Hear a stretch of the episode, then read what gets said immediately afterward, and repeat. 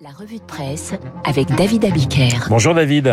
Bonjour euh, Renaud et bonjour à tous. Le maître mot ce matin, c'est mutation dans la presse. Mutation, ouais, c'est le sujet que m'inspire une nouvelle revue dont le titre est En mutation, c'est l'Obs qui édite ça, et dont l'objectif est de débattre des métamorphoses écologiques et sociales.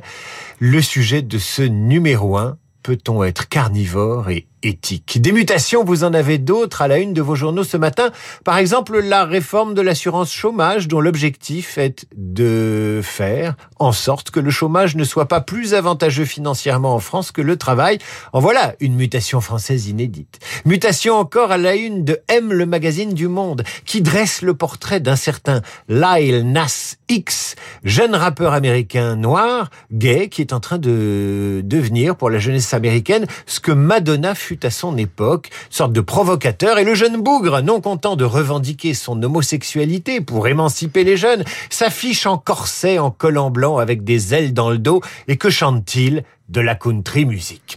Il a bien changé le cow-boy américain. Mutation, c'est celle de Cyril Hanouna aussi, en une du Parisien. L'amuseur public sort un livre, ce que les Français m'ont dit, et se mue en médiateur de la République. La mutation, c'est la France qui est en une du point. Le point qui consacre sa une à la sortie d'une nouvelle radiographie de notre pays par le sondeur Jérôme Fourquet et le journaliste Jean-Laurent Casselli. Oui, la vérité sur la France, c'est la une du point cette semaine. Les deux enquêteurs y montrent les métamorphoses de notre pays sur les 40 dernières années. Voici quelques-uns de leurs constats.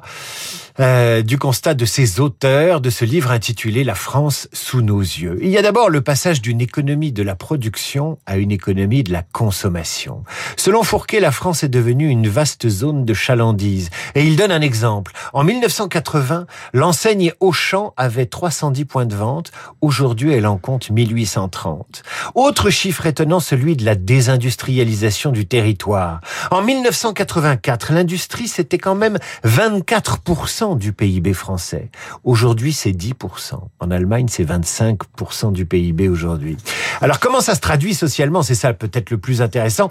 Eh bien, c'est le remplacement des ouvriers par ceux qui exercent des métiers dans la nouvelle économie. Chauffeurs, codeurs, livreurs. Fourquet et Casselli pointent une France largement plus intéressée par le divertissement que par le travail. Ça, c'est encore une ligne de force. Et il y a des indicateurs assez curieux. Et par exemple, le nombre de clubs de pole dance. Vous savez, les clubs de pole dance, ce sont ces clubs où les femmes apprennent à danser de façon assez suggestive et sexy, mais en maîtrisant leur corps, bien entendu, autour d'une barre métallique verticale. Six clubs en 2006, 250 dans toute la France aujourd'hui. 20% des Français, autre indicateur rigolo, disent avoir pratiqué le yoga régulièrement ou occasionnellement.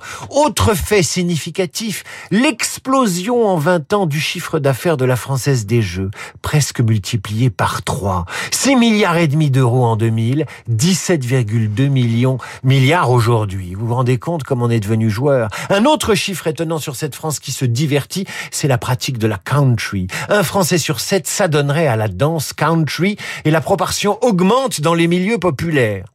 Et Jérôme Fourquet a cette phrase, avant, avec la religion catholique, le communisme et la culture paysanne, nous étions dans une culture du bonheur différé. En clair, on bossait et ensuite on profitait éventuellement. Eh bien aujourd'hui, le bonheur, c'est ici et maintenant. Et plus loin, Fourquet poursuit.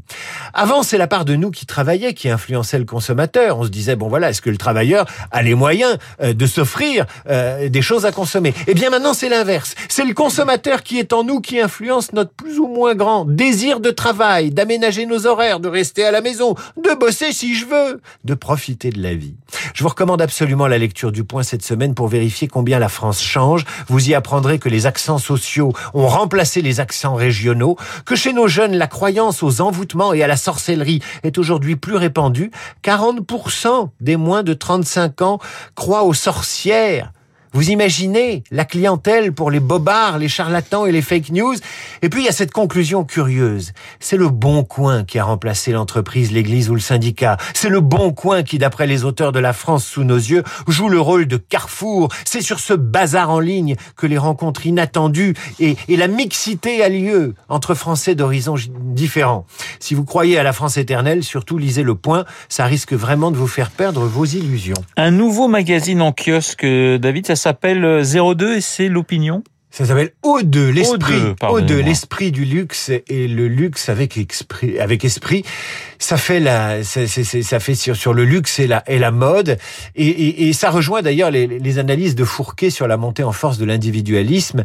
Mais c'est dans le luxe que le client veut satisfaire son désir ardent de nombrilisme, développement du sur-mesure, de la personnalisation. L'individualisme, vous le retrouvez aussi en une du point avec le personnage haut en couleur, le gay rappeur habillé avec des ailes d'angelot portant un corset, un artiste. Mais le monde vous parle surtout de ses transgressions. Il le compare à Madonna dans les années 80. Lil Nas X ne vous parle pas de musique, mais d'émancipation des individus. Il aide les jeunes Américains à être enfin eux-mêmes en dépit de leur complexe et du regard de la société. Toujours le nombril, toujours cette génération offensée, mal reconnue, qui veut se distinguer parce qu'elle est plus que parce qu'elle fait. Pendant ce temps-là, l'éducation nationale organise une semaine pour évaluer les capacités de lecture des élèves de la sixième à la seconde. C'est incroyable, non? L'école dont la mission est d'apprendre à lire, écrire, compter, elle n'est pas complètement certaine que ce soit le cas. C'est sûr qu'à force d'exhiber son moi, de revendiquer son individualisme sur les réseaux sociaux, ça devient compliqué d'apprendre à lire et à aimer ça. Alors on ira visiter l'exposition dédiée aux arts martiaux, au musée du Quai Branly à Paris, du musée Chirac des arts premiers. Bruce Lee fait la une du Figaro pour illustrer ce regain d'intérêt pour les arts de la guerre venus d'Asie? Voilà qui nous ramène aux années Bruce Lee, aux années Goldorak ou à l'âge d'or des films de kung-fu, mais également au temps des samouraïs. Plus rien à voir avec le temps des réseaux sociaux. C'était un temps où l'obéissance au maître faisait sens, où le travail et la souffrance étaient l'antichambre de l'accomplissement et où la patience était une vertu. Le but ultime des arts martiaux, imposer l'ordre au milieu du chaos. Mission impossible dans une France en mutation. Merci, honorable David. Et à ce soir, dans Demander le programme à 18h, le thème de l'émission, justement, la Chine et la musique classique. Il était temps de faire une place à la plus grande puissance du monde quand même. Merci David. Donc rendez-vous est pris à 18h. Dans un instant, Esprit Libre, Cécile Cornudet.